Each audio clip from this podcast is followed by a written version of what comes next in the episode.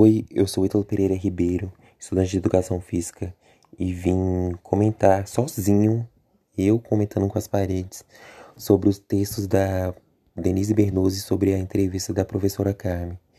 Bom, o que me chamou a atenção no texto Corpo e História da Denise Bernuzzi foram os padrões estéticos que já tinham naquela época, que já existiam naquela época. Muita gente também no Fórum de História comentou sobre isso. As mulheres usando espartilhos para ter uma postura ereta, um corpo em forma de cone, é, as crianças também, não era algo exclusivo das mulheres adultas, as crianças também já usavam espartilhos desde cedo. E essa evolução dos padrões estéticos daquela época até hoje, muita gente já, já sofre por causa disso. A mídia também nos influencia bastante em relação a padrões estéticos, cirurgias, exercícios, procedimentos. Então não é algo só de hoje que além desse, desses espartilhos, as mulheres usavam para um, ter um certo destaque perante as outras mulheres, para chamar a atenção dos homens, então era meio que uma disputa. Eu, muitas mulheres era, davam entrevistas, muitas mulheres defendiam o uso dos espartilhos, muitas mulheres também criticavam, pois também geravam um certo mal para a saúde. Teve o caso de uma morte por uso de espartilhos, que uma mulher morreu, que o espartilho apertou tanto ela que eu acho que ela perdeu é, o ar, alguma coisa assim. E hoje em dia isso só foi crescendo, pois muita gente morre numa, numa sala de cirurgia, morre porque fez alguma dieta doida.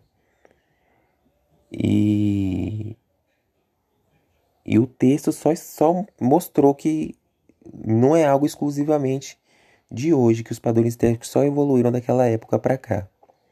E nós, educação física, também sofremos muito com esses padrões, visto que somos, co somos cobrados de ter um corpo perfeito, um, um corpo para servir de exemplo para os nossos alunos. O que é uma mentira, que a gente, nosso corpo não tem que servir de exemplo para ninguém.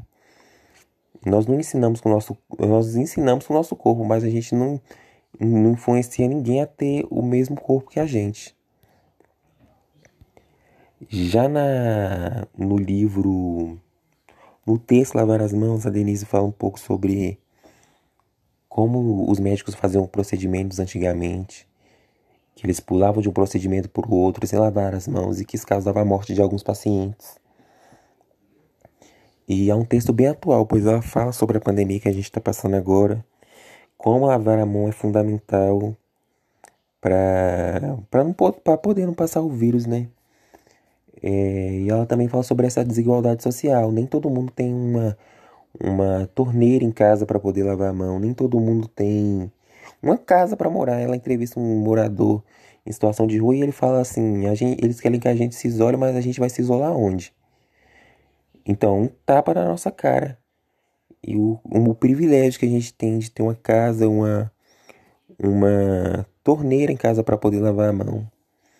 E que nem todo mundo tem esse, como eu posso dizer, tem essa oportunidade. Ela escancara bastante isso e dá na cara do governo mesmo. Ela foi direto no presidente do país, que é negligente com todo mundo, ainda mais essa situação, um presidente que nega a situação que a gente está passando, nega ajuda. Milhares de pessoas abaixo da linha da extrema, da extrema pobreza e ele finge que nada está acontecendo. É um texto bem crítico mesmo, eu gostei bastante dele. Já na entrevista da professora Carmen, ela fala sobre a educação do corpo, fala sobre as pedagogias que incidem no corpo. Ela cita também os espartilhos que eu falei no começo do podcast, que é, era uma pedagogia que, que era inserida no corpo para as mulheres andarem de uma forma correta, de ter o corpo em forma de cone. Ela fala também sobre como a educação do corpo seria a criação de uma segunda natureza.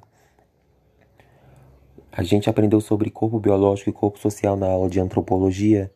E corpo biológico seria como o nosso corpo sem influência cultural nenhuma, um corpo, entre aspas, puro.